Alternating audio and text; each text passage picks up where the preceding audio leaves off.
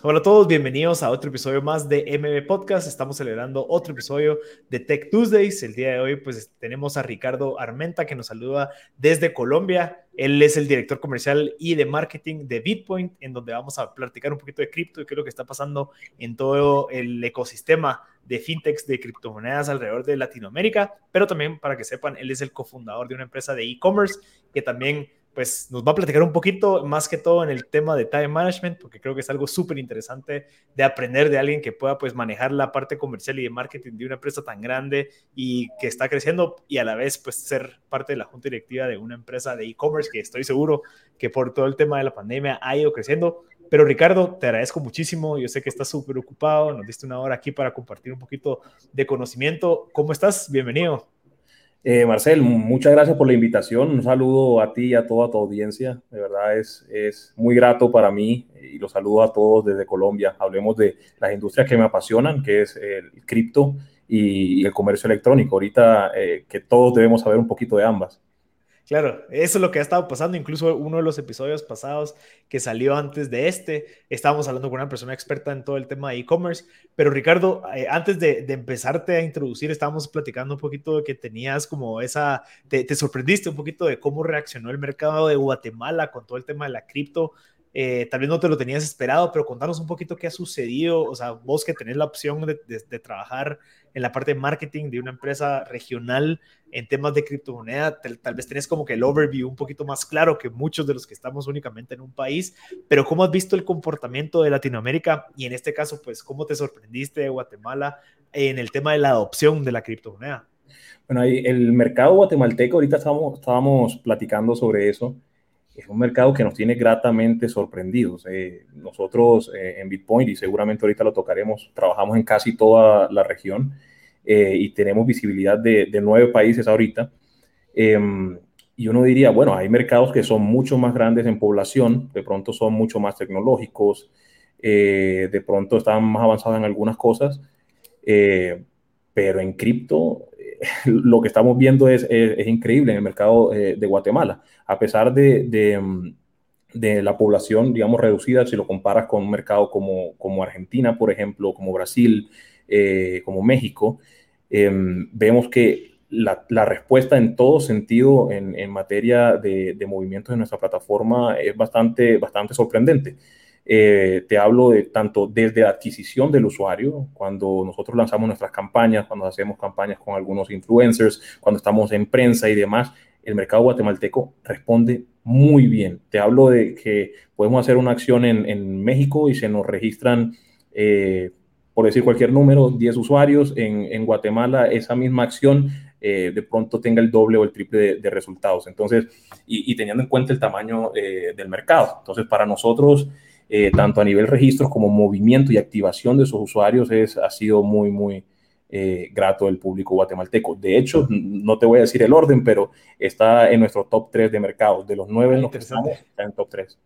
¿Y crees que eso, digamos, cuáles serían como que los factores que han contribuido a eso? Porque creo que tenemos bastantes. Uno, pues obviamente tenemos ahorita todo lo que está sucediendo en El Salvador, que eso ha sido como un, algo que ha pasado que nos ha salpicado muchísima presión. Y bueno, ¿qué es lo que está pasando aquí a la par?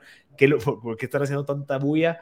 ¿Crees que podría ser uno de esos factores? También estaría la, la, falta de, la falta de inversión o la escasez de oportunidades de inversión tal vez distintas, ¿verdad? Porque tal vez para que sepas, muchos de los temas de inversión aquí localmente, pues para una persona de 30, 40 años, tal vez es únicamente pues invertir en temas de, de bienes inmuebles verá, o sea, como que si eso existiera, porque al final sí se compara el tema del, del, ingreso por interés, eh, de dejarlo en un banco, digamos, pero ¿qué crees según tus nueve países que has sido eh, que, que, trabajas ahorita con Bitcoin, qué han sido esos factores que hacen que un país adopte más rápido el tema de la criptomoneda?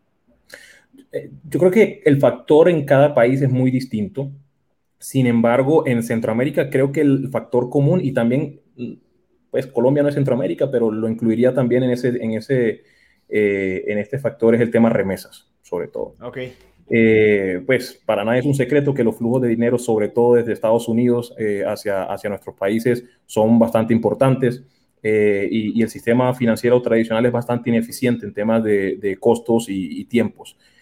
nosotros tenemos una estadística, hemos visto algunos movimientos interbancarios entre países y en, promedio tú haces una transferencia desde los Estados Unidos o desde, desde, España, por ejemplo, y se te demora tres días en abonarse a, tu banco. Y dependiendo del monto de esa transferencia, pero te puede costar el 10% de la transferencia, eh, el 15, el 20, a veces si el monto es más grande se te baja ese porcentaje, pero creo que la optimización de esos costos y esos tiempos eh, para las personas que se han atrevido a utilizar los criptoactivos eh, y principalmente Bitcoin, que es, que es como el que más se utiliza, es, es, lo, que, lo que tiene como en gran medida esa adopción en, Latinoamérica en general del, tema de los criptoactivos. Eh, también hay muchos entusiastas, ¿sí? Eh, en, Centroamérica también estamos viendo mucha conexión con Estados Unidos. En Estados Unidos se está moviendo muchísimo cripto, las leyes están avanzando hacia allá. No hay regulación como tal, pero los entes están, están avanzando y obviamente eso permea mucho eh, mucho lo, que puede pasar en Latinoamérica. Entonces, cada vez un, mercado que está muy influenciado por, por un mercado que tiene eh, una adopción alta en materia de criptoactivos, pues también se ve, eh, se ve permeado por esa, por esa adopción orgánica. Algo interesante aquí también es como en Latinoamérica, no hay regulación de ningún tipo en materia de criptoactivos. Entonces, todo lo que sucede en esta industria eh, es, secreto para, para, para, todos. Entonces, nosotros llegamos y, casi que destapamos una, una, olla, destapamos una industria con muchos insights que muchas personas no conocen, no conocen tampoco las autoridades, no conocen eh, otros actores que, pueden ser, eh, pueden estar interesados en esa información. Entonces, hay, hay, realmente muchos insights por, descubrir. Nosotros todavía estamos todos los días preguntándonos qué, es lo que realmente funciona en cada mercado, porque es un constante descubrimiento. No hay allá afuera un libro sobre, sobre management de cripto en, Guatemala, por ejemplo. Claro, mira, mencionaste el tema de las remesas. ¿A qué te referís con las remesas? ¿Crees que es una opción para la gente que manda ese dinero utilizar cripto y por ende esas personas mismas como son evangelizadores de esto? ¿O cómo, a qué te referías con remesas? Sí, una remesa técnicamente es el movimiento de dinero de un lugar a otro. Entonces, todos tenemos un familiar que vive en Estados Unidos o vive en, Europa o vive en Asia, en cualquier lugar, y tiene que mandar dinero a, su familia. Eso es un caso muy, muy común en nuestros países. Ese movimiento como tal técnicamente se llama remesa. Lo que sucede hoy en día, y, para, para, explicar cómo, cómo funciona el sistema financiero de, eh, tradicional en el caso de las remesas versus el, el, uso de cripto para este mismo tipo de movimientos. Entonces, imagínense que ustedes, eh, Marcel está en, en, Singapur, ¿sí? Y Marcel quiere enviar dinero eh, en dólares a su familia en Guatemala. Lo que sucede es que el sistema bancario está conectado por un sistema que se llama SWIFT.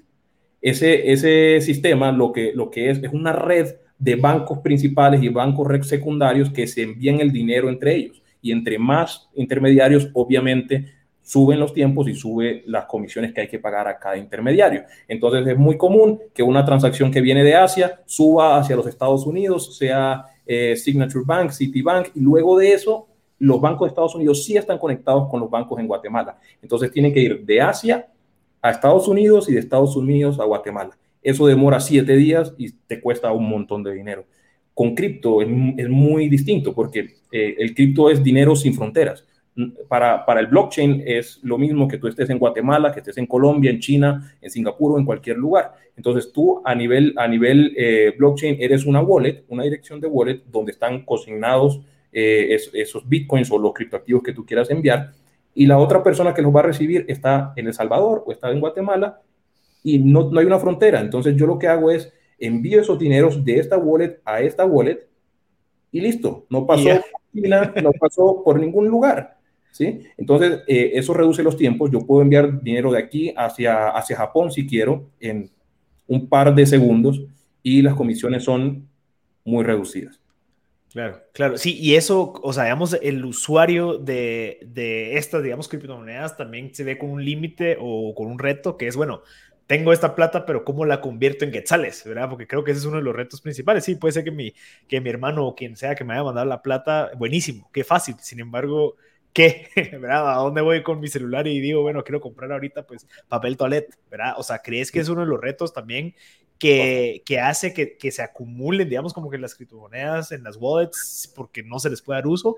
¿Y, y, qué es lo que está pasando con eso? O sea, eh, digamos, bajo ese escenario, ¿cuál es el modus operandi que vos has visto que hace la gente o el usuario que recibe esa cripto en un país en donde tal vez no hay tiendas de barrio que te aceptan Bitcoin, ya como lo podemos ver en El Salvador, digamos, que, hasta McDonald's, Starbucks y todos ya están ofreciendo, pero aquí en Guate o en algunos otros países que no está tan desarrollado eso, ¿cuál es la solución o qué es lo que hacen?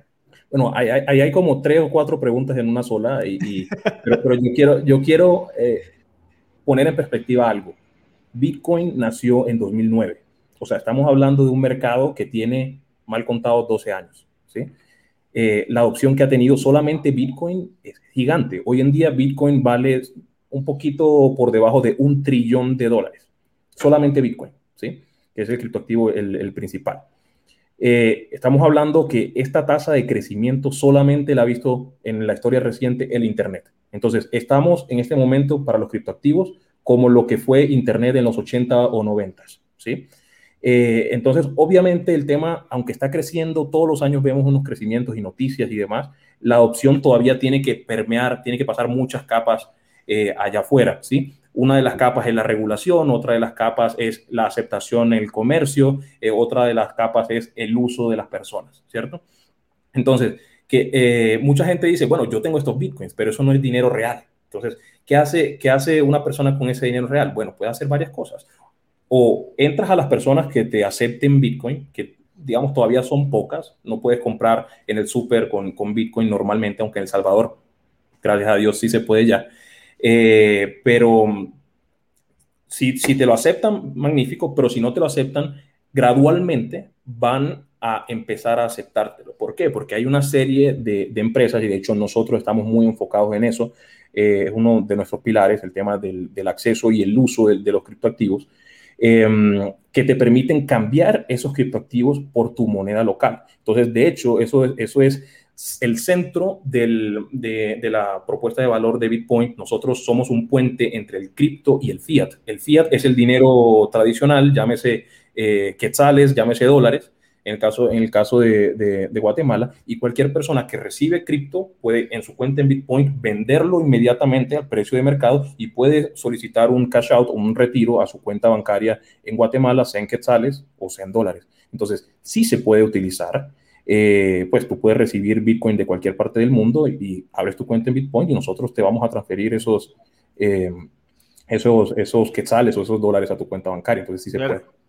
Qué interesante. Y eso, o sea, sí, sí lo había escuchado antes. Ahora, el tema local, pongamos, pongamos un ejemplo, yo sé que te estoy hablando de Guate porque creo que es en donde yo tengo la experiencia alrededor de esto, pero uno de los retos que existe para la audiencia o para incluso para el país es el que existe un gran porcentaje de personas que no están bancarizadas. ¿Cómo viene a ser la criptomoneda una solución para evitar esa bancarización y que puedan estar económicamente activos o que puedan empezar a invertir o a empezar a ahorrar. No, sé, como que cuál opción existe para esta gente que no está bancarizada para que la criptomoneda, dejando el Bitcoin a un lado porque puede ser cualquier otra, venga a, reducirle ese gap y poder empezar a competir o a poder eh, comercializar. No sé, como, que al futuro de alguien que no está bancarizada, cómo viene la criptomoneda a ayudar a que, a que no se quede atrás, digamos. Mira, yo, yo veo mucho el cripto como, como bancarización para mí, ¿sí? Porque yo, pues, obviamente es un proceso que, que se debe dar para muchas personas, pero para mí eh, Bitcoin y los criptoactivos en general son una gran fuente de inclusión financiera, ¿sí? Básicamente necesitamos que los gobiernos puedan eh, incentivar que las personas hagan intercambio de forma digital, sea a través de una aplicación o sea eh, o, en un banco tradicionalmente, idealmente en una, en una aplicación. Entonces, Bitcoin eh, y la transferencia de criptoactivos es una fuente gigante para, las que, para que las personas puedan eh, transferir dinero de un lugar a otro. Obviamente no es la forma tradicional que muchos esperan. La gente lo que quiere, eh, pues algunos gobiernos más tradicionales lo que han querido es que las personas vayan, abran una cuenta bancaria, se desplacen hacia el lugar, que hoy en día no es lo más ideal, obviamente por obvias razones. Eh, esperen que le hagan el estudio de un montón de documentos, eso está muy bien, pero es bastante demorado e ineficiente. Eh, y, luego de eso, que las personas aprendan cómo utilizar una aplicación en un celular, que aprendan cómo se hace una transferencia, que aprendan cómo funcionan los tokens. O sea, son muchos pasos que hay que que hay que eh, hacer para digitalizar a, las personas e incluirlas financieramente. Eh, no, es, no, es, no es lo mismo tú enseñarle un proceso, como sucede con los criptoactivos, de dos o tres pasos a, un abuelito, ¿sí? Claro. A, eh, o, a una persona que apenas va a tener su primera cuenta bancaria, que enseñarle los cinco, seis o siete pasos que debe hacer eh, para abrir una cuenta bancaria o transferir a los Estados Unidos o recibir el dinero de los Estados Unidos. Es bastante digamos, es bastante engorroso versus los criptoactivos. En los, en los criptoactivos simplemente es bajar una aplicación, abrir tu cuenta como abrir una cuenta de Facebook y listo, tienes tu dirección donde puedes enviar y recibir dinero. Entonces los criptoactivos son una fuente de inclusión. Eh, lo que pasa es que es un proceso que debe, debe llevarse a cabo, sobre todo de, de la mano con la banca tradicional y de, de, la mano con los gobiernos, como lo estamos haciendo ahorita, para que cada vez más personas se incluyan financieramente, sea a través de los bancos o sea a través de los criptoactivos. Entonces es una fuente mucho más fácil que seguramente también va a mejorar tanto los números por sí mismos de los criptoactivos, pero también la tasa de inclusión financiera a nivel eh, país, como puede pasar en Guatemala o en El Salvador. Eh, esto es una de, las apuestas que tiene el presidente Bukele en, El Salvador eh, y, pues nosotros estamos muy, muy de la mano con, esa, con esas ideas. Sí, te quería preguntar, ¿cómo, cómo has visto o, qué reacción ha tenido, digamos, los bancos alrededor de esto? O sea, ¿qué es lo que han hecho? O sea, ven esta criptomoneda y dicen, bueno, esto puede ser que en algún momento pues llegue a afectar significativamente al modelo de negocio actual. ¿Qué cambios has visto, digamos, no sé, tal vez un New Bank o qué es lo que han hecho estas nuevas empresas o, o cuáles son los planes a futuro de un banco cuando ya se, cuando se ve que no se puede ir en contra, sino que tienen que unirse a todo esto? ¿Qué has visto vos que ha pasado en estos nueve países que manejas?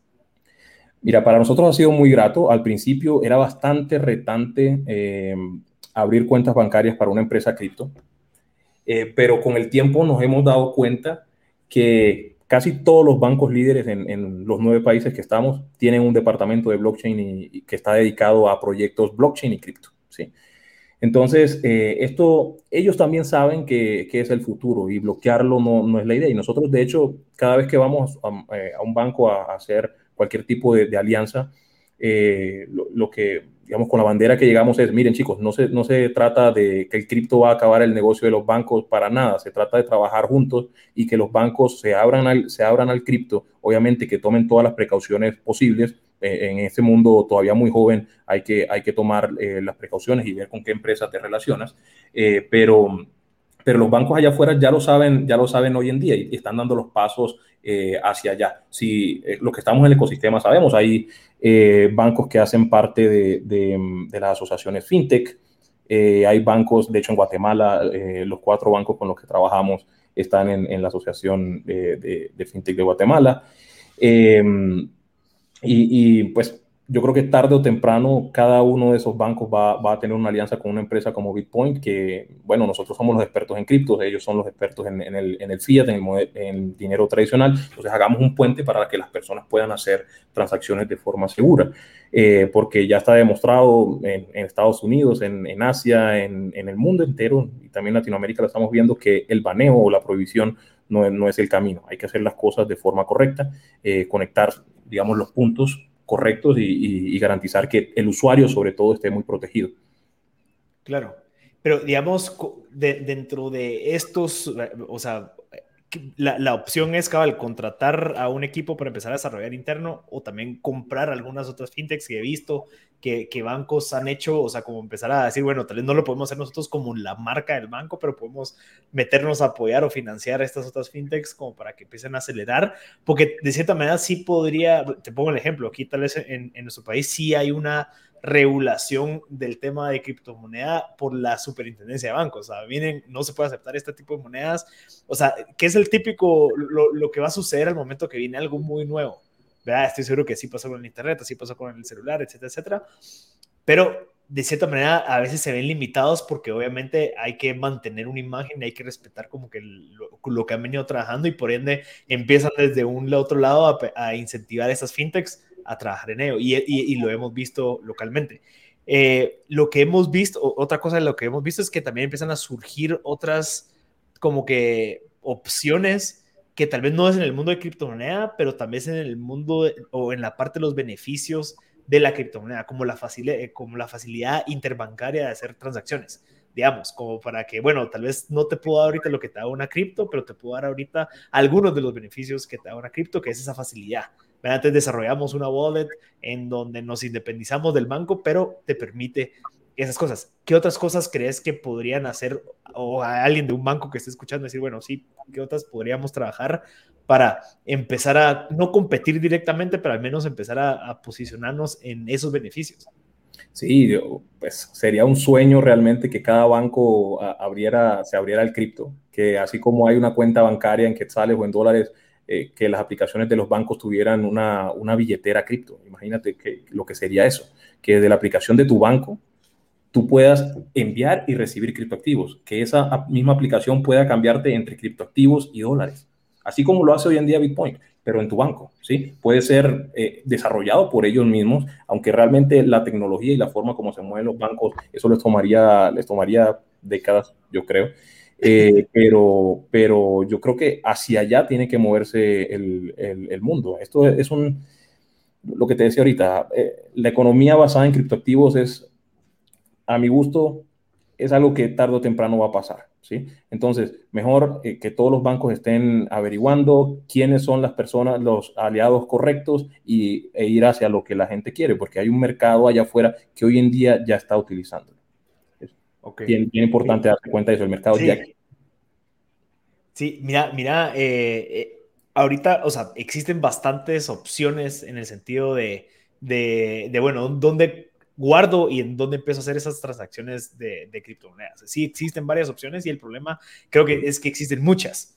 ¿Verdad? ¿Qué beneficios crees que un país latinoamericano debería estar buscando al momento de escoger en dónde almacenar y en dónde hacer esas transacciones de criptomonedas? O sea, ¿cuáles crees que son de los factores claves para empezar a escoger? Porque sí, hay muchas de Estados Unidos y demás, pero también hay otras más, eh, más tropicalizadas, como por ejemplo de Bitcoin cuáles son los beneficios que se comparan en ambas para uno decir, ah, sí, debería ir por este y no por este que está allá. ¿Entendés? Sí, una de las cosas, y yo diría que es lo más importante, es que tenga presencia local. ¿sí? Bien, bien lo mencionabas ahorita. Eh, nosotros en todos los países en los que operamos tenemos una sociedad local, con un equipo legal local, con un equipo contable local, hacemos actividades eh, comerciales locales, hacemos eh, parte de, las asociaciones fintech locales. Entonces, eso es muy, muy importante. ¿Por qué? Porque si en caso que suceda cualquier cosa en el mercado guatemalteco, por ejemplo, es mucho más fácil tú ah, tratar con una sociedad guatemalteca que una sociedad en Estados Unidos. ¿A quién le reclamas? Es bastante, bastante complicado.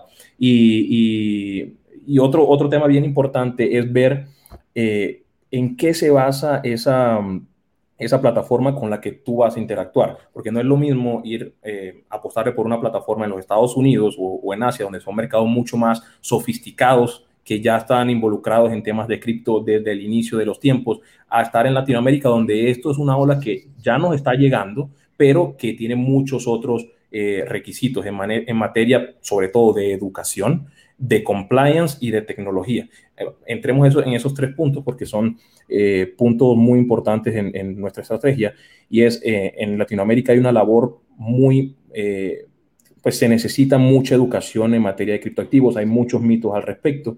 Em, entonces nosotros como, como plataforma estamos también tratando de enseñarle a las personas que los criptoactivos no son una pirámide, por ejemplo. También estamos tratando de, de explicarles que los criptoactivos no son, no entregan rendimientos por sí mismos. Entonces, esa persona que te diga, mete hoy y vas a sacar 200% en tanto tiempo, eso no, no es así. Sí puede pasar, pero no pueden garantizártelo. Eh, entonces, e, ese, ese, tipo de cosas en la educación lo queremos, lo queremos eh, tocar. Segundo, el tema compliance. Eh, y para el que no está muy familiarizado con este término, compliance es básicamente hacer las cosas como deben hacerse, eh, reportar a las autoridades, eh, tener un estudio de, prevención de, lavado de activos, por ejemplo, de conocimiento del cliente. Entonces, que cada persona que esté involucrada en el mundo de los criptoactivos tenga un estudio, como sucede hoy en día para abrir una cuenta bancaria. Y también un punto importante es tecnología traducida al idioma que necesita el mercado, ¿sí? porque eh, otra vez, teniendo plataformas muy avanzadas y sofisticadas allá afuera, de pronto no vas a conectar eh, un, API de tu banco y no, no, lo vas a poder hacer. ¿sí? Entonces, tener una, una tecnología que, que, se adapte a, la, a, las necesidades del mercado con opciones locales como eh, también pues, las alianzas locales que tenemos con los bancos, por ejemplo, son cosas que una persona que esté en Guatemala o cualquier país de Latinoamérica debe fijarse para, para transar en, en, tema de criptoactivos. Claro, sí, como cualquier, creo que empresa internacional, si tenés, o sea, equipo in-house es mucho más fácil de, de, crear relaciones con los clientes para resolver y para mantener. Entonces creo que sí, parte de los beneficios sería eso. ¿Cuál, vos como, vos como el director de marketing y comercial, cuál es tu plan de expansión eh, entendidos en los, nueve, en los nueve países? ¿Cómo estás entrando y empezando a crear esa cultura para que eh, de las opciones vos seas la, principal? ¿Cuál es tu estrategia? Bueno, hablando de expansión eh, geográfica, pues nosotros empezamos en, pues vinimos desde Japón, porque Bitcoin es una empresa japonesa. llegamos en 2018 a finales a, Panamá y en lo que van de estos casi tres años ya estábamos en nueve países. Entonces, empezando, eso fue nuestro plan de expansión inicial, crecer geográficamente. Entonces, eh, de norte a sur ya estamos en México, República Dominicana, Guatemala, eh, estamos en Panamá, Colombia, Ecuador, Perú, Brasil, Argentina y creo que no se me pasaron eh, ninguno. El primer plan era crecer geográficamente. Luego de eso, estamos trabajando mucho en, en, en regulación. ¿sí? Entonces, hemos dado, hemos dado varios saltos y hoy en día somos, somos participantes activos eh, de varias de las asociaciones fintech en, en Latinoamérica eh, y eso no solamente... Eh, eso no solamente es por, por un tema de marketing, sino también necesitamos fortalecer el ecosistema. Entonces, nuestro plan de expansión va va de la mano de del ecosistema, donde cada vez haya más empresas desarrollando modelos de negocio basados en cripto, ojalá apoyados desde nuestra tecnología y que eso nos ayude también a fomentar que cada vez más los gobiernos estén interesados en, materia cripto y que emitamos la, regulación necesaria para proteger tanto a las empresas como, más importante aún, el consumidor.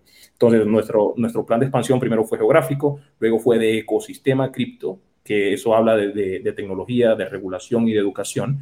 Eh, y adicionalmente a eso, lo que queremos nosotros es cada vez tener más servicios ese es nuestro, nuestro paso actual y en lo que estamos trabajando eh, paralelo con, con, el ecosistema, es tener más servicios basados en cripto eh, que, que pues, garantice que las personas cada vez tengan un acceso más sofisticado o crezcan en esa escalera de valor que nosotros queremos darle para llevarlos de cero a experto en materia cripto. Entonces, eso nos ha llevado a lanzar muchos más servicios. Inicialmente era un exchange plano con cinco criptoactivos, hoy en día es un exchange que tiene lending, que tiene un API para que personas se conecten y creen sus propias aplicaciones cripto. Es un exchange que tiene eh, ya no 5, sino 11 de los principales criptoactivos del mundo. Eh, hay órdenes más sofisticadas. Bueno, entonces empezar de, la cobertura hacia engordar el ecosistema ¿sí? y fomentar el uso. Claro, sí, y, es eh, interesante porque al final, si vos abrís o creas relaciones con proveedores de servicios que aperturen la opción de poder pagar por medio de criptomoneda, pues obviamente el, usuario se va a ver más beneficiado por decir, bueno, ya se puede hacer todo esto. Eso es parte de, lo de cuando te refieres con servicios, luz, internet, agua, gimnasio, lo que sea. No, no, no, no, no me refiero a servicios, a servicios públicos o servicios de, necesidad básica, sino que me refiero a servicios nuestros basados en cripto. ¿sí? Eh, te hablo que la plataforma de trading es un servicio, te hablo que el lending es otro servicio, eh, y, eventualmente van a haber mucho más servicios de, pues, brindados por Bitcoin, ofrecidos por Bitcoin, para que la gente cada vez haga más cosas con cripto.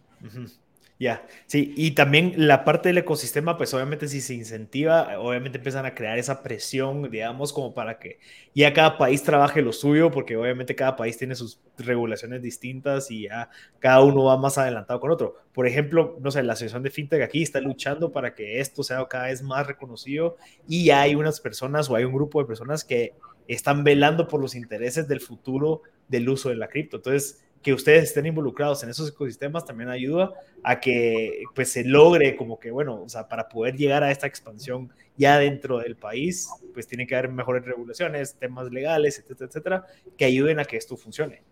Buenísimo, sí, y, de hecho, por eso mismo es que nosotros le estamos apostando a, a, las asociaciones fintech, no solamente en Guatemala, sino en toda Latinoamérica, porque nosotros tenemos mucha experiencia para empujar el ecosistema.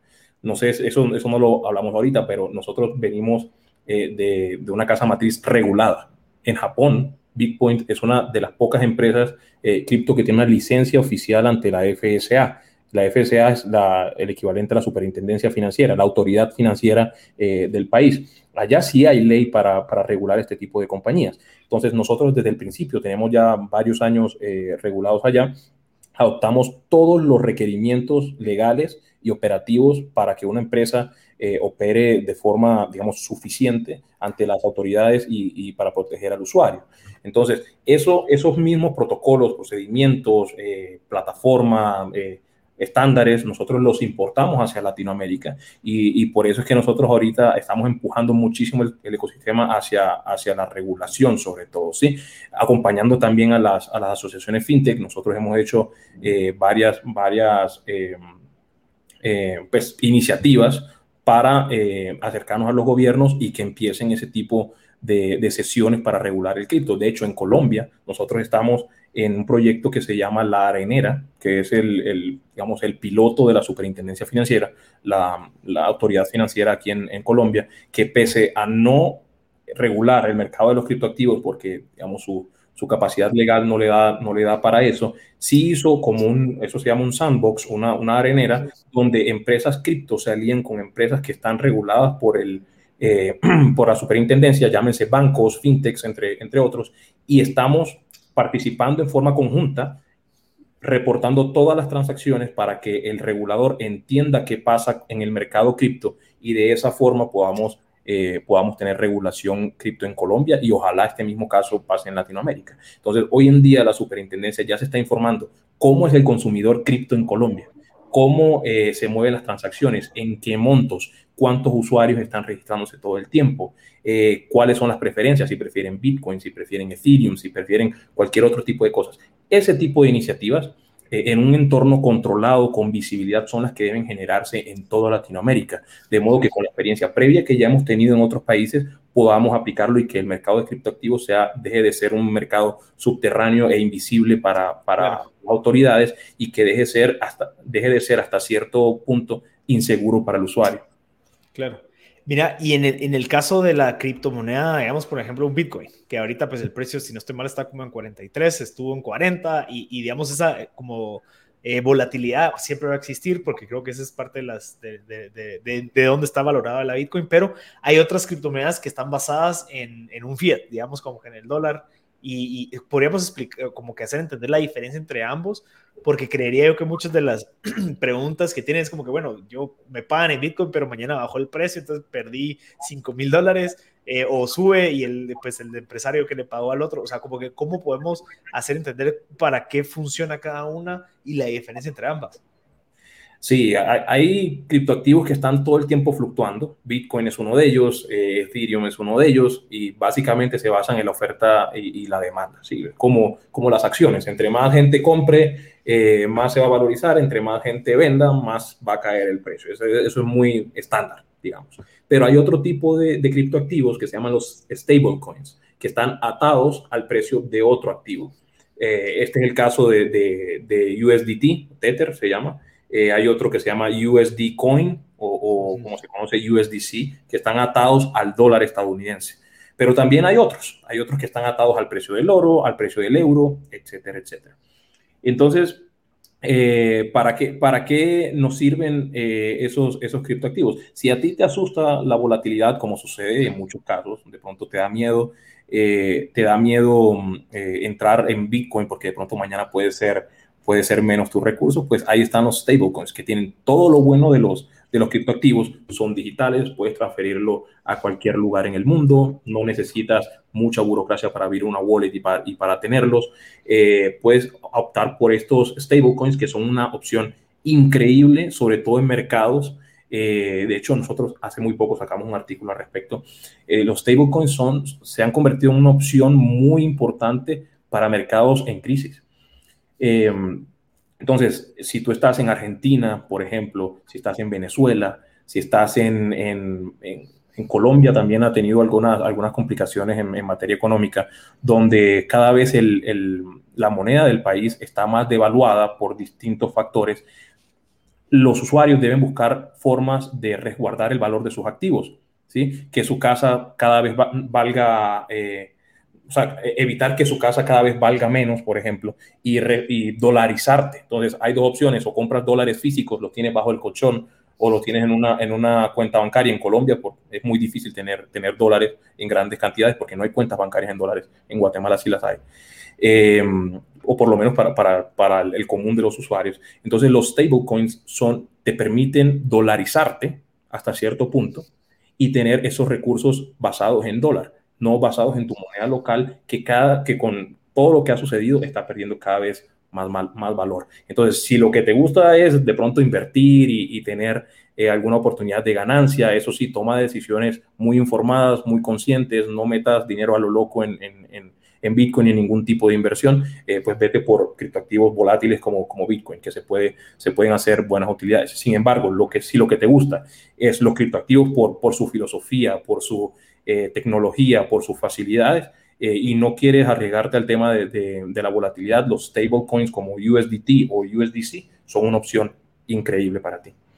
Interesante. Buenísimo. Mira, ¿qué, ¿qué libros nos podría recomendar que vos crees que has utilizado como para empaparte de todos estos temas? y así pues la gente que tal vez nunca se ha animado, no se ha animado todavía a entrar al mundo de la cripto puede empezar a, educarse y empezar como a, meter como que el piecito en la piscina. Eh, bueno, hay, hay varios libros, eh, pero así como sucede con el tema de e-commerce, yo lo que le voy a decir a las personas es, no hay mejor forma de educarse que en Internet. Yo más que un libro, aunque sí hay muchos, eh, yo le recomendaría a las personas que busquen, busquen cursos, eh, no quiero hacer publicidad, de hecho nosotros tenemos una academy, la única que puedo mencionar es Bitcoin Academy, eh, que hagan cursos en Internet, porque la tecnología va mucho más, mucho más rápido que un libro que se publicó hace tres o cuatro años, de pronto está desactualizado. de pronto un libro te habló del estatus legal de, de, Bitcoin, te habló de, bueno, la tecnología no se, no se, no cambia. Pero si, si te, puedo, te puedo recomendar algo, ahí está Bitpoint Academy, www.bitpoint.academy. Encuentran cursos sobre criptoactivos, sobre blockchain, sobre trading y, ahí pueden aprender todo lo que necesitan. Nítido. Buenísimo, buenísimo. Mira, de verdad, interesantísimo, Ricardo, lo, lo, que acabamos de hablar. ¿Cómo, ¿Cómo te pueden contactar si en dado caso pues quieren ya sea pues, hacer alguna alianza? ¿Qué pasa si un comercio quiere empezar a ofrecer y tal vez ustedes ya tienen la, facilidad para que un comercio empiece a, recibir? ¿Cómo te pueden contactar? ¿Será por LinkedIn? ¿Será por la website o cómo? Sí, yo, yo estoy en LinkedIn, es donde la red social donde, donde estoy más activo en temas de, en temas de negocios. Entonces me encuentran Ricardo Armenta Cuello. Eh, si quieres, déjame, no recuerdo bien el, el link de mi perfil es eh, Ricardo, em, linkedin.com slash Ricardo Armenta Cuello.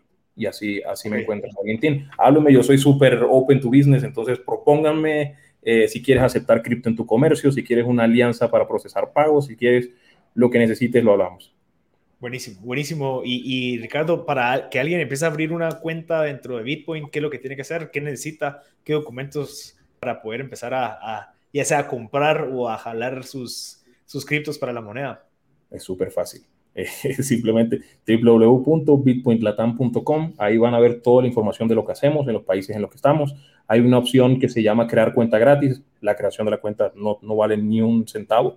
Eh, y simplemente con tu correo, tu nombre, tu teléfono, ya estás dentro. Ahí ya vas a poder ver nuestra plataforma, ver los criptoactivos, jugar un poquito, pero si ya lo que quieres es invertir, como, como te conté ahorita, nosotros nos tomamos muy en serio eh, el estudio de, nuestros usuarios, debes verificar tu cuenta. Ahí la plataforma te va a guiar a lo que debes hacer cuando quieras hacer un movimiento.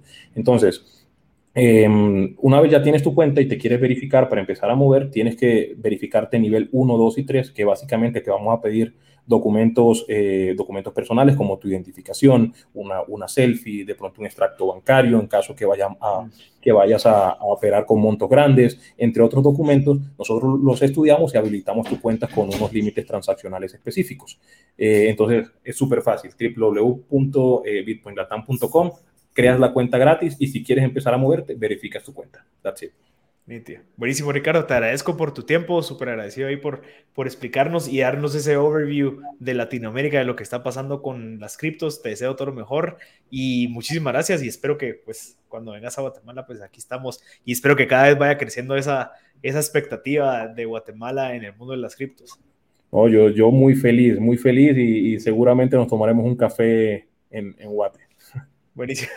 Gracias, Ricardo. Y gracias a toda la gente que se quedó hasta el final. Yo soy Marcel Barskut. Este fue otro episodio de Tech Tuesdays. Ya saben que si saben de alguien que le pueda servir este contenido, no duden en compartirlo. Y eh, nos vemos en el próximo episodio. Gracias, Ricardo. Un saludo a todos. Adiós. Something is cooking. Barbecue Media.